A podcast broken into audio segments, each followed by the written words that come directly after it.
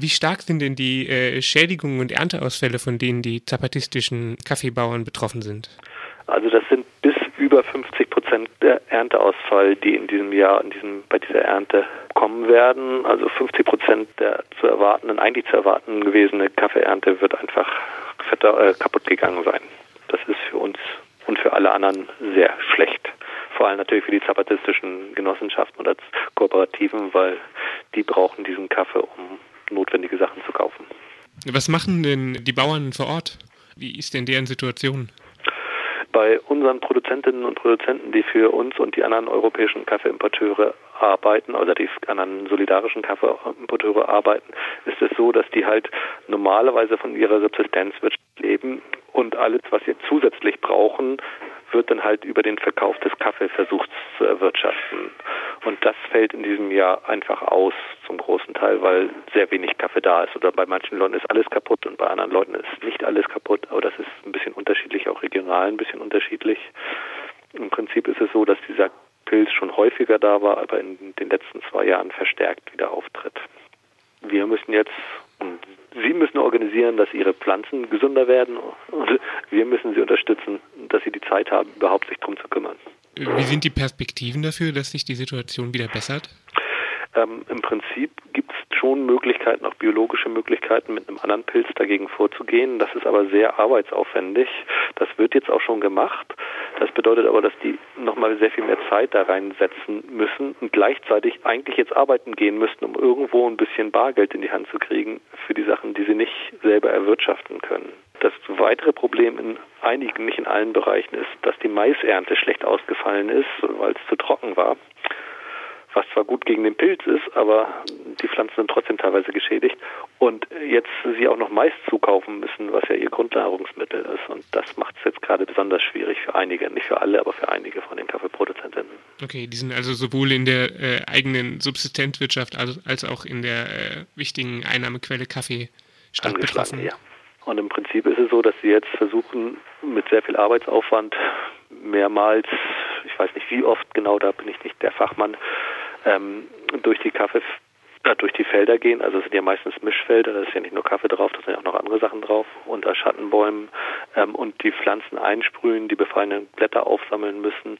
Die Pflanzen sprühen sie mit einem anderen Pilz ein und das müssen sie immer wieder machen, bis das dann zu einem Erfolg führt. Also das soll erfolgreich sein, aber es dauert halt.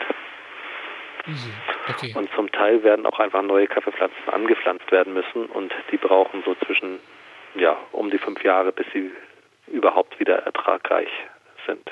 Ein weiteres Problem ist, dass die mexikanische Regierung versucht jetzt über solche Krisen auch immer ihre äh, Finger oder Füße in die Kooperativen zu stellen, um sie zu spalten oder zu schwächen und ihnen jetzt teilweise andere Kaffeepflanzen anbietet als Neupflanzen, die unempfindlicher sind gegen den Kaffeerost. Das sind Robusta-Sorten. Auf der anderen Seite ist das eine sehr viel schlechtere Kaffeequalität und diese Pflanzen bra brauchen oder dürfen auch keine Schattenbäume haben, was für die Ökologie der Plantagen oder Felder, Plantagen sind ja nicht für die Ökologie der Felder nicht gut ist. Schattenbäume halten zurzeit, die stehen über den Kaffeepflanzen und die halten zurzeit praktisch auch den, Bo den Boden besser fest. Und wenn die Bäume gefällt werden, weil sie nicht mehr nötig sind oder weil sie auch im Weg sind dann für die Robusta-Sorten, dann beginnt eine verstärkte Erosion und das ist natürlich auch ein Problem. Aber das größere Problem ist, dass die Regierung da praktisch ihre Finger reinkriegen will und sagt so, wir schenken euch die Pflanzen und dann seid ihr aber auch so ein bisschen abhängig von uns. Also auch nur eine politische Bedrohung der ja. Kollektive. Der, ja, auf jeden Fall.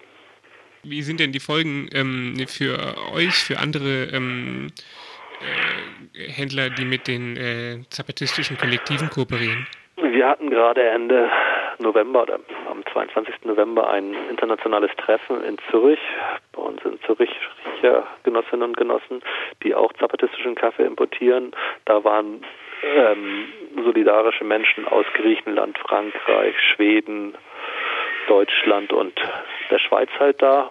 Und wir haben zusammen praktisch den Kaffee, den es gibt auf dem Markt, der von den zapatistischen Kooperativen für den europäischen Markt zur Verfügung gestellt werden kann, aufgeteilt unter uns solidarisch, sodass alle was abbekommen, aber wir bekommen alle zu wenig Kaffee.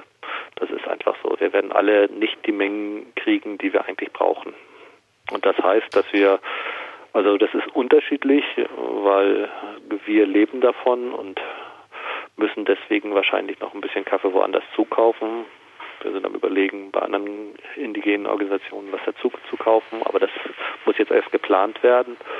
Und ähm, da müssen wir dann gucken, ob das klappt und wie das klappt und ob das auch einfach passt. Also wir wollen ja nur direkt von Produzentinnen kaufen und die müssen auch schon ja unseren genau wie die Zapatisten unseren Ansprüchen genügen oder wir ihm deren Ansprüchen, muss das auch da so sein, dass es einfach passt. Also wir würden jetzt nicht hier in einem Hamburger Freihafen gehen, hier liegt genug Kaffee rum und dort einfach Kaffee kaufen, sondern wir versuchen halt dann Produzentinnen zu finden, die auch für die eigene Autonomie stehen und kämpfen und das ist jetzt ein bisschen aufwendig, aber wir werden das schon hinkriegen. Was kann man denn tun, um die ähm, euch als Vertrieb und die äh, zapatistischen Kollektive zu unterstützen?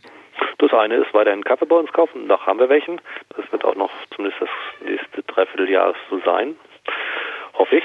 Ähm, und dann gibt es eine Spendenkampagne, die wir machen und die die Freunde Südmexikos machen.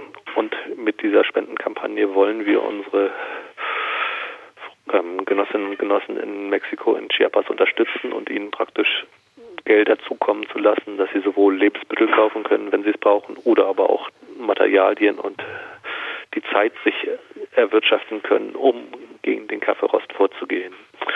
Und für Leute, die das machen wollen, die können auf unsere Webseite gehen. Da ist unsere Kontonummer angegeben. Und für Leute, die das mit Spendenquittung machen wollen, die können auf die Webseite der Freunde, Freunde Südmexikos gehen oder Freundinnen und Freunde Südmexikos. Die können nämlich, das ist ein Verein, die können auch eine Spendenquittung ausstellen. Wir sind ja ein Betrieb, wir können keine Spendenquittung ausstellen. Okay, ähm, ja gut, ähm, das wäre soweit mit den Fragen von meiner Seite. Gibt es noch was, was du ähm, hinzufügen möchtest?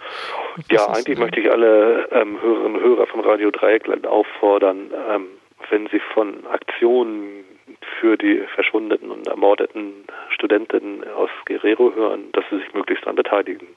Es gibt ja nicht nur die Genossen und Genossinnen in Chiapas, die unter Druck stehen, sondern auch gerade in Guerrero und in anderen Bundesstaaten sehr, sehr viele Probleme und da laufen ja augenblicklich auch viele Sachen, auch in Deutschland, ähm, wo man sich dann, wo Menschen sich dann unter Umständen beteiligen kann.